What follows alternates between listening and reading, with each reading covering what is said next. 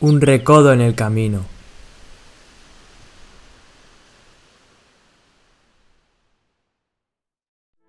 Estamos estrenando el año 2022, estrenando un nuevo año, momento en el que suele hacerse balance de lo vivido en el año y nos proponemos objetivos para el siguiente.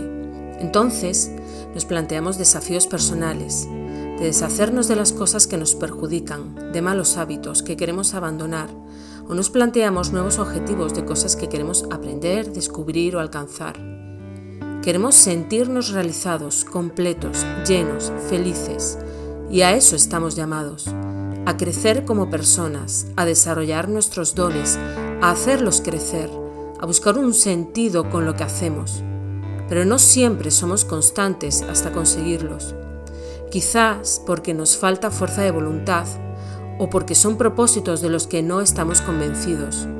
Suelen ser objetivos a corto o medio plazo, cosas concretas a conseguir, algunas no relacionadas entre sí, como objetivos individuales pero que no forman un conjunto para alcanzar un objetivo mayor. No está mal programarse pequeños propósitos, pero quizás no hemos pensado que estamos llamados a encontrar el propósito que marca nuestra vida, tu vida, y que le da sentido.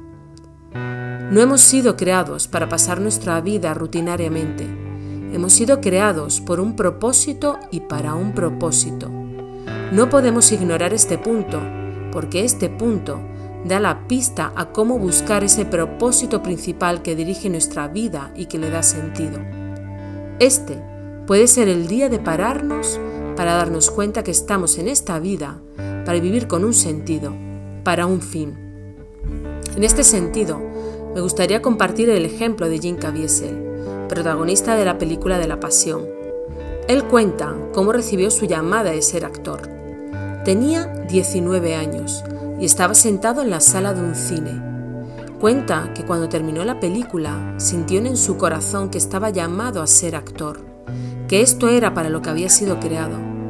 Cuenta que enseguida pensó que no tenía ni la formación, ni agente, ni contactos, incluso que le costaba memorizar, pero que estaba seguro que era su llamada. ¿Y tú?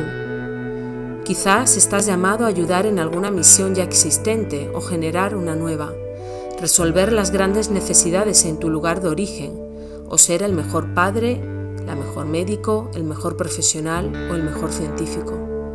Pero todo cambia no solo cuando te propones querer hacerlo mejor o tener una misión, sino saber que estás haciendo algo a lo que estás llamado, a saber que estás estudiando porque estás llamado a desarrollar algo para ti y para la sociedad.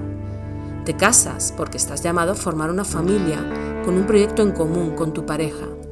Trabajas no solo para ganar dinero, sino para aportar tu granito de arena en la sociedad para un bien común, desarrollando tus dones, o fundas un proyecto maravilloso o te apuntas en uno porque tienes la llamada de resolver las necesidades existentes en esta sociedad. Todo proyecto que iniciemos o en el que nos apuntemos encontraremos obstáculos y la única forma de seguir adelante a pesar de los obstáculos es saber que lo estás desarrollando porque estás llamado a ello. La vida es un camino con sus subidas y bajadas, sus obstáculos, sus tropiezos, sus recodos y sus bifurcaciones. Todo esto forma parte del recorrido que nos lleva a la meta, a vivirla con un sentido. A veces es necesario deshacerse de aquello que impide centrarse en lo que realmente importa, el propósito para el que existimos en esta tierra. Da igual en qué situación te encuentres, es posible volver a empezar es hora de despertarse.